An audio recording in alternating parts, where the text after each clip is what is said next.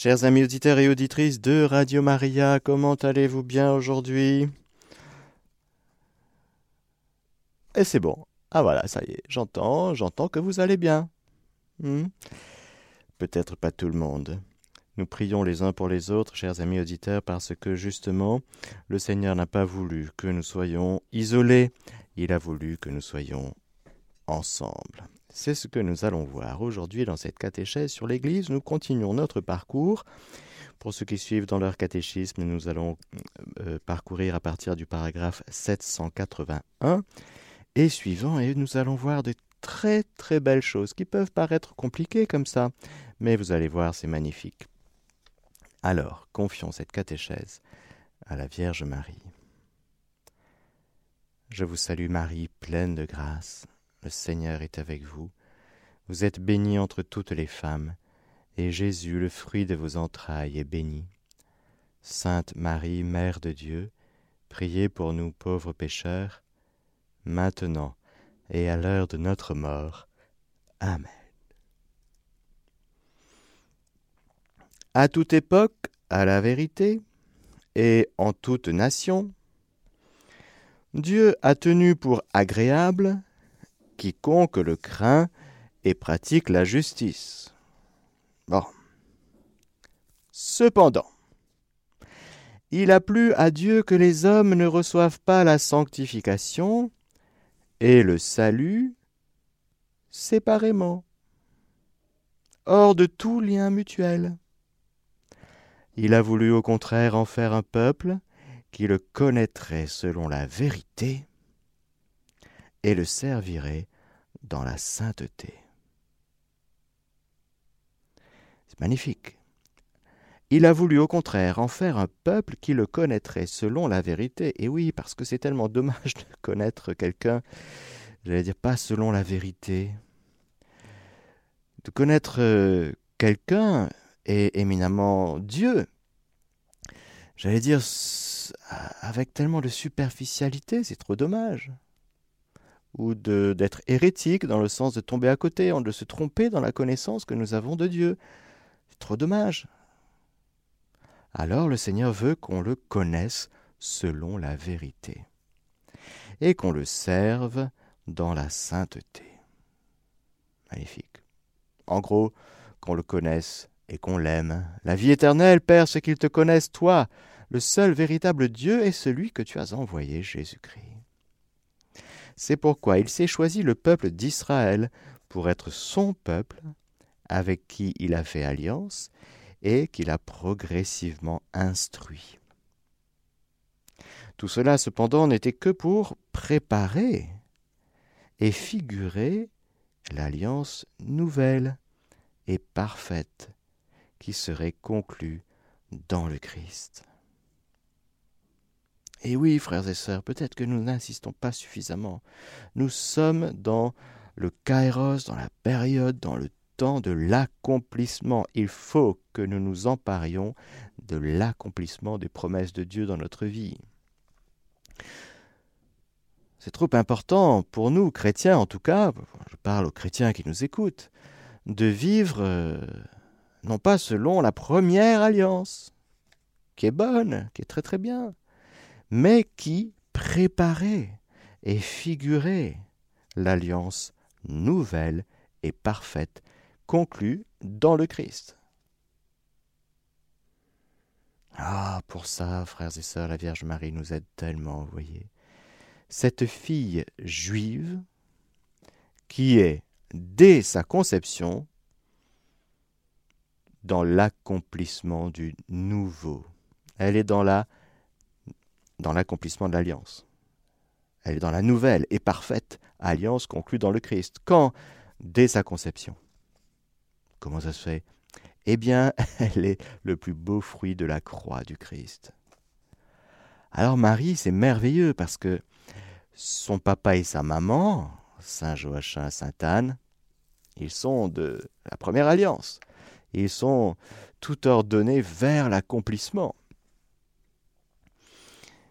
Et voilà que leur petite fille, dès sa conception, dans le sein d'Anne, dans les entrailles d'Anne, il se produit quelque chose d'absolument merveilleux, la réalisation des promesses.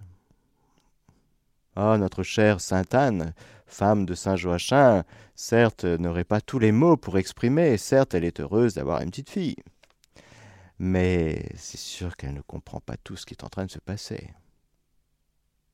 Mais Dieu réalise son œuvre. Et avec la Vierge Marie, nous avons en créature, dans une créature très concrète, très réelle, eh bien le basculement, l'accomplissement. Et c'est tellement important pour nous, frères et sœurs chrétiens, de vivre de l'accomplissement. Je ne sais pas si ça vous parle, mais moi ça me parle. Tant qu'on est en attente d'être sauvé, si vous voulez, qu'on espère que Dieu va nous aider, on est dans l'Ancien Testament. Quand on se met à s'emparer, et comme dit Saint Paul à Thessaloniciens, de prendre possession du salut, eh bien, ça y est, c'est bon, on commence à rentrer dans l'accomplissement du salut. Le salut opéré par Jésus sur la croix, par sa mort, sa résurrection, eh bien, ça doit gagner chacun de nous. Comment? On va le voir justement. Dans ce paragraphe qui parle de l'Église, peuple de Dieu, c'est la nouvelle alliance dans son sang, dans le sang du Christ, appelant un peuple venu des Juifs et des païens à se rassembler dans l'unité, non pas selon la chair, mais dans l'esprit. Se rassembler selon la chair, c'est selon nos opinions communes, nos désirs communs, nos projets communs. Là, on se l'est déjà dit, mais c'est tellement important de, reprendre cela tous les jours dans notre vie concrète. Mon frère, ma sœur, c'est le Seigneur qui l'a appelé et qui m'a uni à lui par la vertu de sa croix et de sa résurrection. Il est venu rassembler dans l'unité les enfants de Dieu dispersés.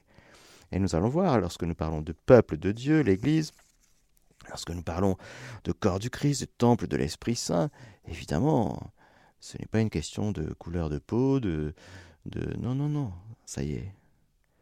Le Seigneur unit les êtres humains en lui. Le peuple de Dieu. Alors, quelles sont les caractéristiques du peuple de Dieu? Le peuple de Dieu a des caractéristiques qui le distinguent nettement de tous les groupements religieux, justement, ethniques, politiques ou culturels de l'histoire. C'est tout à fait spécifique.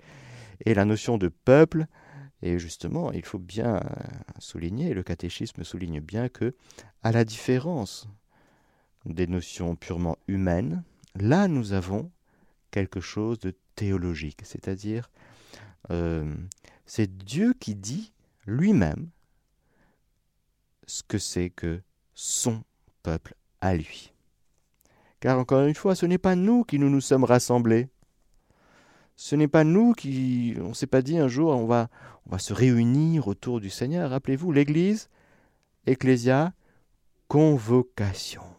Nous sommes convoqués à un rassemblement.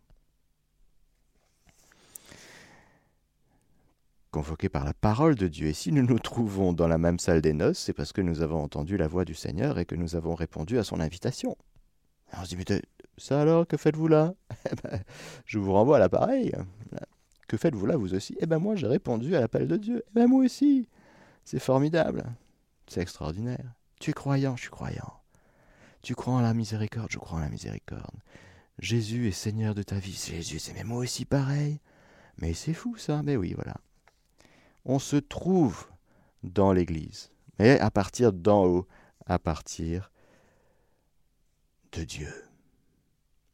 Ce peuple de Dieu donc a des caractéristiques. Première caractéristique, à distinguer de tous les nettement, le catéchisme qui le distingue nettement, nettement de tous les groupements religieux, ethniques, politiques ou culturels de l'histoire. Eh oui, les groupements religieux, ben oui, la religion Ça vient d'en bas. C'est l'homme religieux qui, qui essaye de se hisser vers Dieu. Alors il s'agglutine, il fait des groupes, parce qu'ils ont des points communs, encore une fois, des projets communs, et ils sont d'accord sur euh, plein de choses. Religieux, groupe religieux. C'est la vertu de religion. Mais ce que le catéchisme, c'est-à-dire l'enseignement de l'Église, est en train de nous dire sur elle-même, dans la lumière de la parole de Dieu, c'est que l'Église, le peuple de Dieu, c'est différent. C'est à distinguer nettement, même des groupements religieux. Ah, alors, il est le peuple de Dieu. Souligné de Dieu. Dieu n'appartient en propre à aucun peuple. Ah oui. Mais il s'est acquis un peuple de ceux qui autrefois n'étaient pas un peuple. Comme dit Saint Pierre, une race élue, un sacerdoce royal, une nation sainte. Nous connaissons les peuples, les nations, ça existe, hein, une nation, ça existe. Les peuples aussi, il y a les peuples. Mais là, nous parlons du peuple de Dieu, c'est-à-dire c'est son truc à lui, c'est son peuple à lui. Alors, première caractéristique, c'est que c'est le peuple de Dieu. On devient membre de ce peuple, non par la naissance physique, mais par la naissance d'en haut, de l'eau et de l'esprit, c'est-à-dire par la foi au Christ et le baptême. Tout à fait particulier. Ce rite d'initiation, qui est la porte d'entrée pour faire partie de ce peuple, c'est un sacrement. Sacrement, signe visible et efficace d'une réalité invisible, c'est-à-dire que c'est un plongeon, une immersion. Le baptême en grec, vous savez, ça veut dire immersion. Nous sommes immergés dans la vie de Dieu. Notre petit cœur de tout bébé, ou pour les adultes ou les ados, ceux qui se font baptiser plus tard, eh bien concrètement, concrètement, la Sainte Trinité vient en nous, nous purifier du péché originel, nous pardonner nos péchés si nous sommes adultes, voyez, les péchés personnels, enfin à partir de l'âge de raison, à partir de nos premiers péchés personnels, et nous fait basculer des ténèbres à son admirable lumière. Nous entrons dans le royaume de Dieu, nous entrons dans le peuple de Dieu par cette naissance d'en haut. Nous ne naissons pas membres du peuple de Dieu, nous ne naissons pas chrétiens. Nous ne sommes pas chrétiens de père en fils. Non. C'est la naissance d'en haut. Cette... Euh, oui, la descente du Saint-Esprit sur nous. qui fait de nous des fils et des filles adoptifs du Père bien-aimé. Alors, c'est le peuple de Dieu. On devient membre de ce peuple par la naissance d'en haut. Ce peuple a pour chef, tête, Jésus le Christ. Ah bon? Moi je croyais que c'était le pape. Bien sûr, mais ne nous trompons pas de chef. Ce peuple a pour chef le Christ. Parce que la même onction, l'Esprit Saint, découle de la tête dans le corps. Il est le peuple messianique. Nous sommes le peuple messianique, c'est-à-dire le peuple rempli de l'onction du Christ. Nous allons voir lorsque nous parlerons de ce peuple sacerdotal, prophétique et royal que nous sommes. C'est magnifique. Mais rappelons que cette onction que nous avons reçue, elle vient de la tête. Jésus, le Christ, le oint, celui qui est rempli du Saint-Esprit et qui est tellement heureux de nous donner son esprit.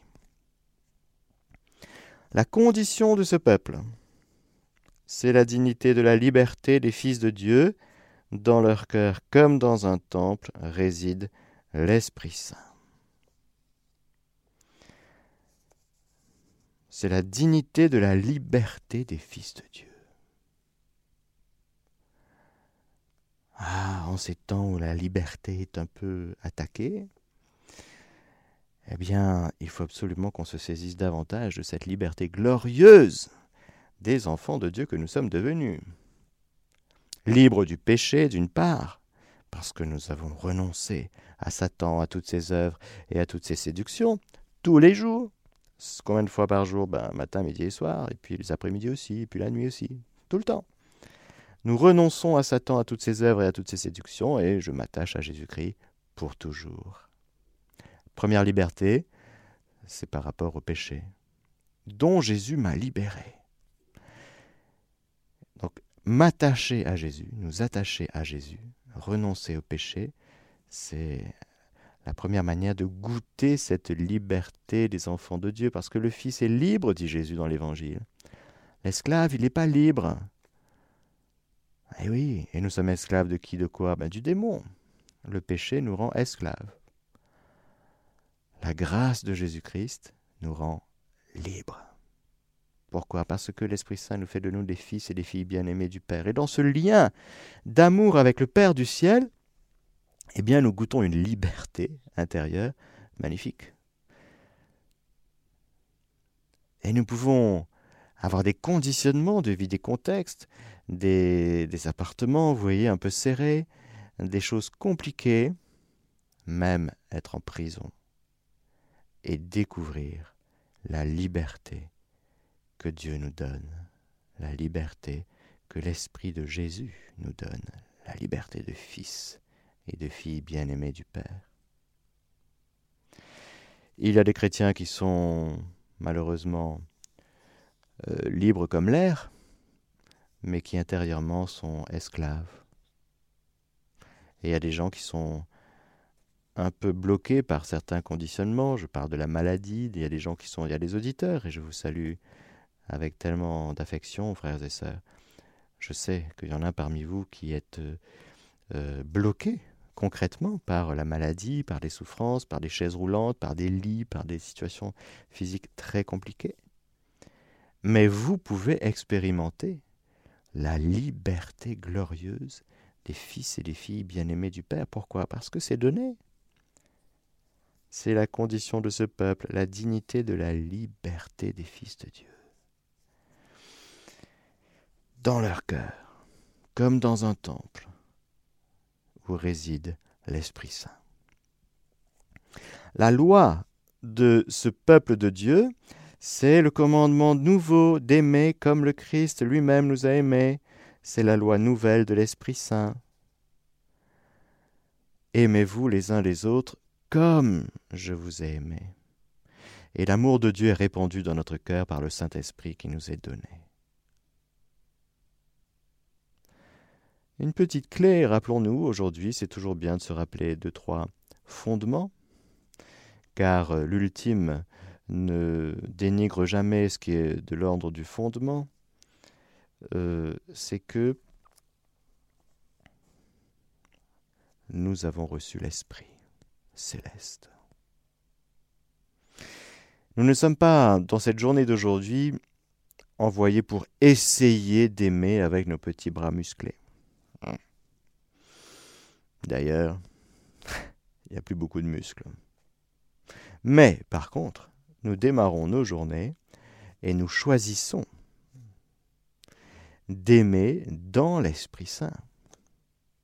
Nous choisissons d'aimer comme, d'aimer nos frères, d'aimer le Père, d'aimer Dieu, mais comme Jésus nous a aimés. Ce comme, ce n'est pas, j'allais dire, un modèle qui nous culpabiliserait, un modèle qui nous rendrait euh, oulala, euh, j'y arriverai jamais, vous voyez. Ah, mais Jésus, ben oui, c'est sûr, il est inégalable. Mais quand Jésus nous dit aimez-vous les uns les autres comme je vous ai aimé, il nous dit aussi, mais tu sais, moi j'ai fait ma demeure en toi. Hein. Donc n'essaie pas de me copier de l'extérieur, tu n'y arriveras pas. Mais si tu vis en moi par moi, bah, tu vas voir que mon amour pour ton frère, que tu arrives facilement ou difficilement ou très difficilement à aimer, eh bien, mon amour pour lui va passer à travers ton cœur. Si et seulement si, bien sûr, tu es d'accord. C'est comme ça que Jésus peut nous dire aimez vos ennemis, agapez vos ennemis. on n'a aucune envie d'aimer nos ennemis euh, spontanément, naturellement. Hein Lui, il dit non, vous allez les agaper, euh, les aimer de charité. C'est-à-dire les aimer comme moi je les aime. Parce que le Père, il fait pleuvoir la pluie, il ne trie pas Hein, lui, il est méchant, lui, il n'est pas gentil, lui, il a. il fait pleuvoir la pluie, puis il fait lever son soleil sur les bons et les méchants. Et toi, tu tries. Tu tries parce que tu vis l'amour à partir de toi. Et tu vas toujours dans ce qui est plus facile, confortable et agréable. Voilà. Jésus, il fait pas comme ça. Jésus, il est calé dans le cœur du Père dans le cœur de sa mère, et puis il accepte d'être griffé, d'être euh, crucifié. Et il accepte même que son cœur soit transpercé pour que jaillisse l'eau et le sang. Jésus miséricordieux. Il a aimé Hérode, Pilate, Judas, Pierre, Matthieu, Philippe, Jacques, Barthélemy, Marie-Madeleine Zaché. Nous, on aurait dit, ben moi, j'ai pas envie d'être ami de Zaché, j'ai pas envie d'aller chez lui, non, c'est un voleur. Hmm. Euh, être ami de Mathieu, le publicain, vous rigolez ou quoi? Hein?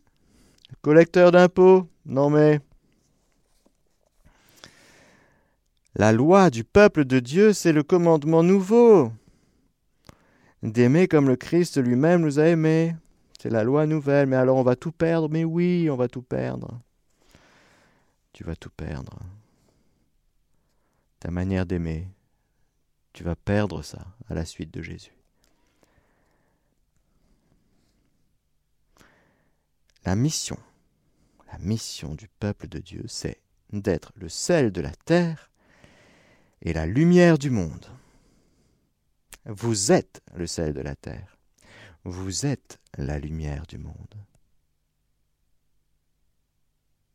C'est pas, ce serait bien que vous soyez un petit peu plus euh, sel.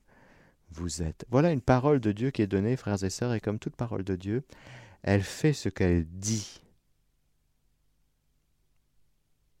Donc, lorsque lorsque on prend la parole de Dieu au sérieux, lorsqu'on acte le fait que nous sommes celle de la terre, lumière du monde, eh bien, il y a une formule en latin que j'ai apprise mais que j'ai oubliée, mais c'est-à-dire qu'il disait en gros, l'agir suit l'être. C'est-à-dire que quand je me dis aujourd'hui, je suis celle de la terre,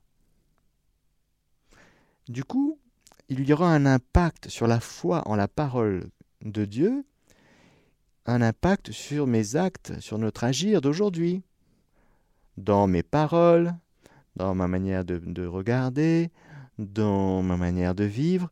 Je serai plus dans l'axe de la parole de Dieu qui est vie et qui me dit tu es celle de la terre. C'est étonnant, mais je vais être plus savoureux. Je vais donner du goût. Ma vie va donner du goût. Est pour les gens, ça va être agréable d'être à côté de moi. Pourquoi? Parce que je, vais croire en amont en cette parole que Jésus prononce sur moi. Tu es celle.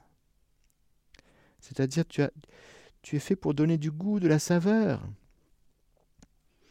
Imaginez, enfin c'est pas imaginer, mais le diable, c'est la vérité, le diable il dit exactement l'inverse. Il dit mais ta vie, mais, mais franchement ta personne et ta vie, tu es nul, tu sers à rien, et tu n'es que péché, tu n'es que misère. Tout le temps, il dit ça sur nous. Et lorsque nous nous croyons à croire à ce genre de bêtises qui ne sont que des mensonges, eh bien c'est drôle. Il a un impact aussi, non seulement en nous, mais autour de nous. parce qu'on ne croit pas qu'on a quelque chose à donner de bon, de beau, de bien, d'agréable, d'aimable. Alors on se dit, ben, de toute façon, ma vie sert à rien, donc euh, c'est pas la peine que j'aille voir les gens et que les gens soient avec moi, donc nous nous isolons. voilà. Et le démon a gagné. Une bataille, mais pas la guerre. Parce que le Seigneur est victorieux. Et nous voyons là quelque chose de très important, frères et sœurs. C'est que lorsque nous nous mettons à prendre de ce que Dieu dit, tu es lumière. Ouais, pas, on va pas se prendre pour des lumières parce qu'on se trouve brillant, euh, un, génie, euh, le meilleur euh, sur tel ou tel domaine de connaissances. Non, c'est pas ça. Jésus dit, tu es lumière du monde. Et cette lumière, on ne la laisse pas sous le boisseau, on la met en haut pour que les gens de la maison puissent être éclairés. C'est l'inverse d'une auto-édification de soi-même pour essayer d'être lumière pour les autres. Et non. La parole de Dieu, elle fait ce qu'elle dit, tu es lumière. Et d'un coup, comme la parole de Dieu est vérité, et si on croit en cette parole, de fait, la lumière, c'est magnifique de voir ça. Quelqu'un qui croit qu'il est lumière, il devient lumineux. c'est la lumière est lumineuse. Être lumineux, c'est la conséquence de la lumière. Quelqu'un qui croit qu'il est ténèbre, eh bien c'est drôle, mais ce sera. Ce sera ténébreux.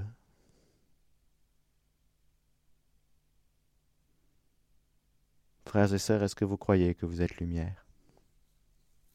C'est pas moi qui le dis, c'est Jésus. Est-ce que vous croyez que vous êtes sel? Il constitue pour tout le genre humain le germe le plus fort d'unité, d'espérance et de salut. Et ce n'est pas être orgueilleux que de se dire, en tant qu'Église, colonne et support de la vérité. Quand l'Église dit, ben oui, on est fait pour euh, évangéliser, pour... On est lumière et sel, l'Église est lumière et sel. Après, c'est sûr que ça dépend de ce que font les membres de ce peuple, pris individuellement.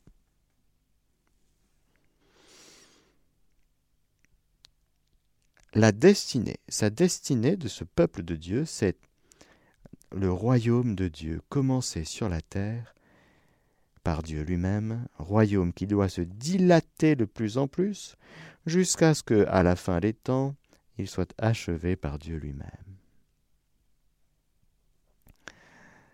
Je répète, caractéristique du peuple de Dieu qu'est l'Église de Jésus-Christ, qui est différent des autres peuples qui existent au niveau religieux, ethnique, politique, culturel de l'histoire. C'est le peuple de Dieu. On devient membre par la naissance d'en haut. Ce peuple a pour chef Jésus-Christ. La condition de ce peuple, c'est la dignité de la liberté des fils de Dieu. Sa loi, c'est le commandement nouveau de l'amour, de la charité plus précisément. Aimez-vous les uns les autres comme je vous ai aimé. C'est à l'amour que vous aurez les uns pour les autres que tous vous reconnaîtront pour mes disciples. Sa mission, celle celle de la terre, lumière du monde. Destinée, le royaume de Dieu commence ici-bas, mais nous sommes de passage et nous allons vers le Père, nous allons vers le ciel, vers le paradis. Nous sommes de passage, frères et sœurs. Et l'Église nous rappelle qu'il ne faut pas nous installer, nous encrouter ici-bas. Hein le démon, lui, tout le temps, il nous dit non, non, tu es vraiment fait pour être heureux ici-bas, et tellement fait pour être heureux ici-bas qu'il faut que tu accumules tout ici, parce qu'après, il n'y a plus rien.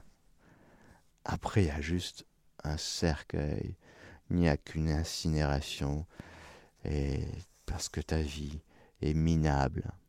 Donc, si ma vie n'aboutit à rien, ben, je comprends que mangeons et buvons, car demain nous mourrons. Hmm? si le Christ n'est pas ressuscité, mais nous sommes les hommes les plus à plaindre, parce que nous parlons dans le vide, nous racontons n'importe quoi depuis 2000 ans. Et en plus, ça marche, vous voyez. En plus, il y a des gens qui gobent nos mensonges. Mais le Christ est ressuscité. Alléluia.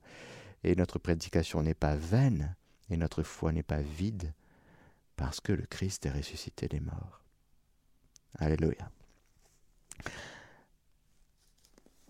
S'ensuit quelques paragraphes magnifiques, frères et sœurs, sur euh, le peuple sacerdotal, prophétique et royal. C'est magnifique. Donc on a vu les caractéristiques du peuple de Dieu. Et là, nous allons voir trois dimensions. La dimension sacerdotale, prophétique et royale. Je lis, je suis au paragraphe 783 et suivant. Jésus-Christ est celui que le Père a oint de l'Esprit Saint et qu'il a constitué prêtre, prophète et roi. Le peuple de Dieu tout entier participe à ces trois fonctions du Christ et il porte les responsabilités de mission et de service qui en découlent. Jésus-Christ est le grand prêtre. Le grand prêtre qu'il nous fallait par excellence, toute la lettre aux Hébreux par exemple, il développe cela magnifiquement, le sacerdoce du Christ. Et oui, avant c'était des fonctionnaires si vous voulez, c'est-à-dire qu'ils avaient leur job, ils savaient, voilà, de telle heure à telle heure, il fallait qu'ils fassent ça, il fallait qu'ils qu'ils offrent les, les, animaux, etc. etc. C'était hyper réglementé. Et puis c'était à l'époque de Jésus, c'était entre guillemets industriel, c'est-à-dire que il y avait du sang partout. c'était très très bien organisé, il y avait des rigoles, etc. pour que voilà, il fallait laver en permanence, tout ça. Mais c'était assez. C'est toute une ambiance, si vous voulez. Hein. Le sacerdoce lévitique, le sacerdoce pas encore accompli par le grand prêtre Jésus-Christ, c'est particulier quand même. Quand je vous dis qu'on est heureux d'être passé dans l'accomplissement, c'est quand même... c'est chouette.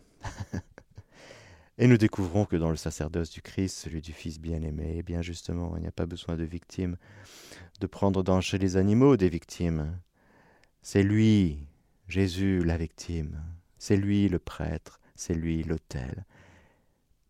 Jésus est tout offert, il est offrande, il est sacrifice, il est prêtre, autel, victime. Il est tout offert entre les mains du Père en rançon pour la multitude, c'est-à-dire pour nous, parce que nous avions besoin d'être rachetés. Et il y a dans l'offrande sacerdotale lévitique qui est à prendre très au sérieux parce que ça fait partie de justement de la préparation. Il ne faut pas dénigrer, il faut regarder dans la lumière de l'accomplissement. Parce qu'il y avait justement déjà des choses qui étaient déposées pour qu'elles aboutissent en accomplissement, pour qu'elles s'accomplissent en Jésus. Bon. Et alors oui, c'est vraiment Jésus qui est prêtre, le grand prêtre qu'il nous fallait, qui entre dans le sanctuaire non fait de main d'homme, mais qui entre au ciel pour nous faire entrer avec lui. Le Saint des Saints, ou une fois par, an, pardon, pour le grand, euh, le grand pardon, Yom le grand prêtre, il allait dans le Saint des Saints pour nous obtenir le pardon, le grand pardon. Qui peut nous réconcilier avec Dieu? Voilà la grande question de l'homme depuis le soir de la chute. Mais comment est-ce qu'on va s'en sortir? Eh bien, avant Jésus, c'est impossible, et sans Jésus, ce n'est pas possible non plus. Voilà. Il fallait le Christ, grand prêtre, qui nous réconcilie avec le Père. Prophète. Ah, il est prophète du Père, il ne parle que du Père, il n'a que le mot du Père dans le cœur et dans la bouche, Jésus, je ne sais plus combien de fois, mais il ne, parle que du Père, parce que le Père, c'est toute sa vie. Et puis il est prophète de l'Esprit Saint. Il nous parle de l'Esprit Saint, il nous annonce la venue de l'Esprit Saint, par exemple. Et il est prophète, plus qu'un prophète, bien sûr, parce que les prophètes, ce sont des hommes qui parlent au nom du Seigneur, donc Dieu parle à travers eux. Ça reste des purs hommes. Isaïe, Jérémie, Ézéchiel et les grands, les petits prophètes. Jean-Baptiste, qui va désigner l'agneau. Mais la personne de Jésus, frères et sœurs, elle est divine. Rappelons-nous cette formule que je tire du cardinal Journet et qui résume tellement bien les choses et qui nous fait comprendre tout de suite la chose. Jésus est vrai homme, mais non pas pur homme. Sa personne, elle est divine et son humanité est une vraie humanité. Donc, la parole, ce sont les paroles d'hommes qui parlent. C'est l'homme ou c'est Dieu, mais c'est la personne qui parle. Les paroles de Jésus sont des paroles divines qui tracent leur chemin en caractère d'humanité. Jésus va nous parler avec un langage, avec des gens littéraires formidables, il va employer des paraboles, il va nous expliquer des choses, il va nous parler dans un langage qu'on comprend ou qu'on ne comprend pas, parce que les paraboles, pour certains, restent mystérieuses.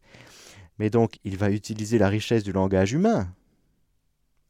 Mais la parole de Jésus est divine, avec toute la puissance qui va avec. Mes paroles sont esprit et elles sont vie, dira-t-il. Si tu crois en la parole de Jésus, eh bien tu vis. Comme ce qu'on disait tout à l'heure, si tu crois que tu es sel, tu vas vivre comme sel. Si tu crois que tu es lumière, tu vas vivre comme lumière. Si tu crois que tu es sauvé, tu vas vivre comme sauvé. Si tu crois que tu es aimé du Père, tu vas vivre comme un enfant bien-aimé du Père. Alors, on voit bien que la parole prophétique de Jésus, Jésus est plus qu'un prophète. Il est prophète, mais normalement, le prophète, c'est un homme qui parle au nom du Seigneur. Lui, il est le Seigneur qui parle. Et ses paroles sont esprit et elles sont vie. Il est roi. Le propre de la royauté, c'est de, de gouverner, de régner justement, et bien sûr il est roi de son royaume qu'il vient instaurer. Il est roi de miséricorde. Et prêtre, prophète et roi sont inséparables. Et c'est à cette triple euh, fonction, on va dire ça comme ça, c'est un peu réducteur, mais c'est à cette triple réalité qui est dans le Christ,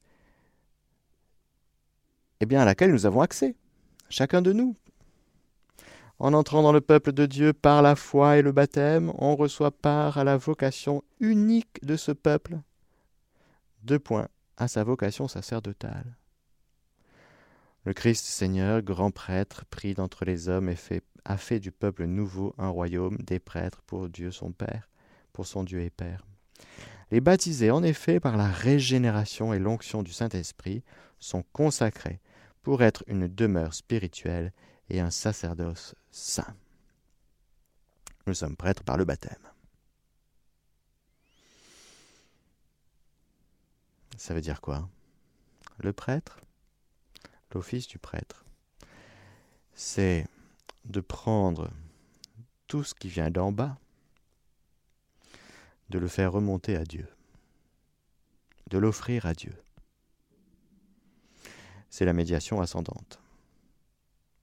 Tout ce que nous traversons, frères et sœurs, tout ce que nous entendons, tout ce que nous touchons, tout ce que nous voyons, tout doit remonter par notre prière, par notre offrande à Dieu tu croises un SDF, tu croises quelqu'un, tu détectes un peu sa détresse, tu dans le métro, tu, tu vois les gens. Il faut que tous ces gens que tu croises tous les matins, tous les après-midi, matin, midi et soir dans le métro, il faut qu'ils remontent à Dieu. Comment? Mais par toi. Tu es prêtre, par ta prière. Il faut que tous les jours tu pries pour des gens. Par exemple, la prière d'intercession.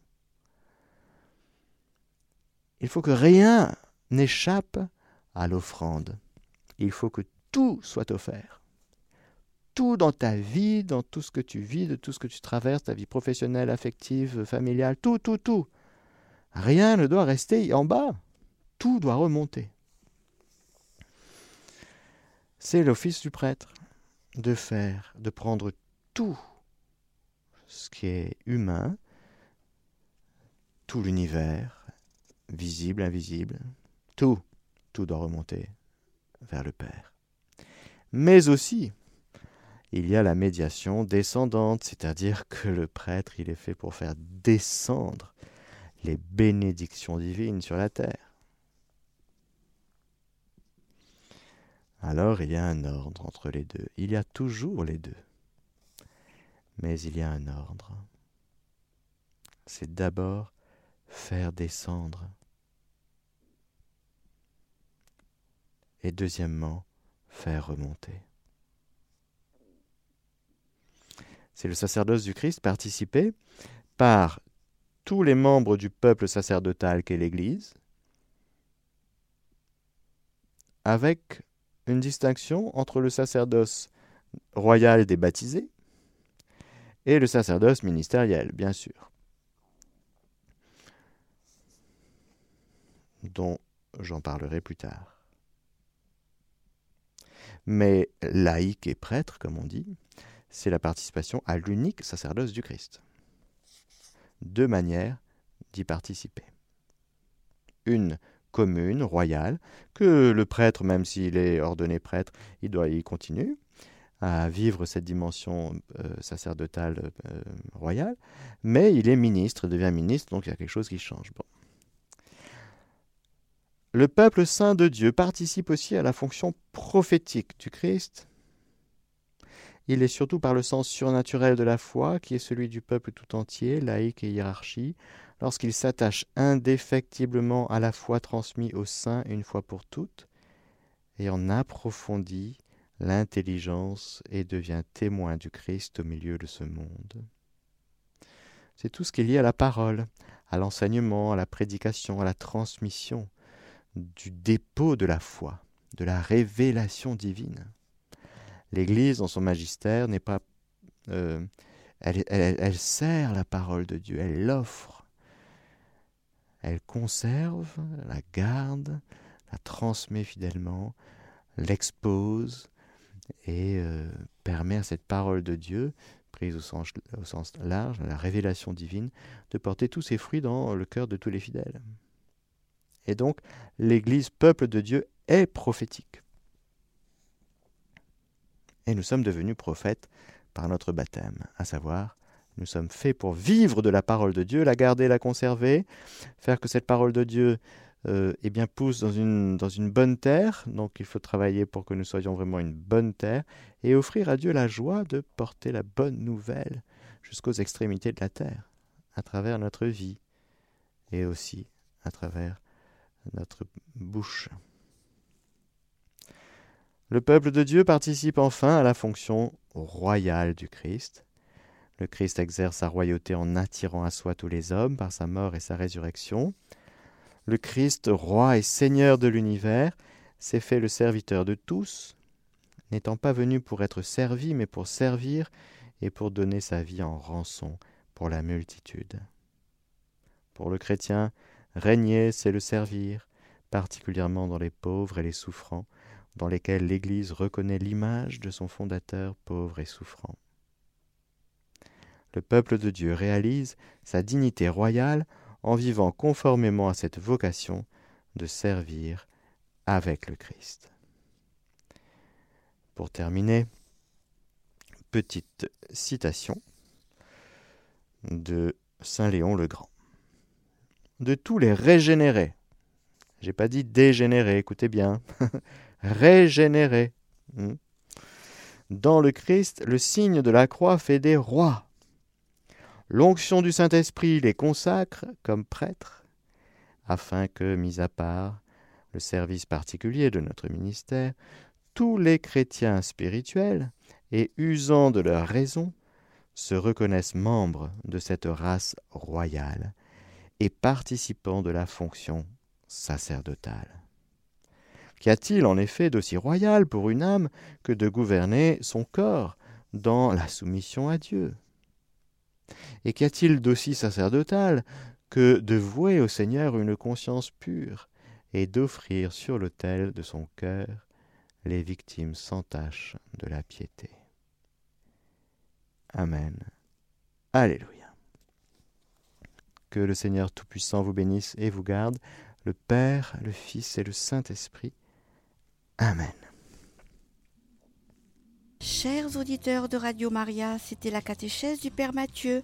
Vous pourrez écouter la rediffusion sur notre site www.radiomaria.fr.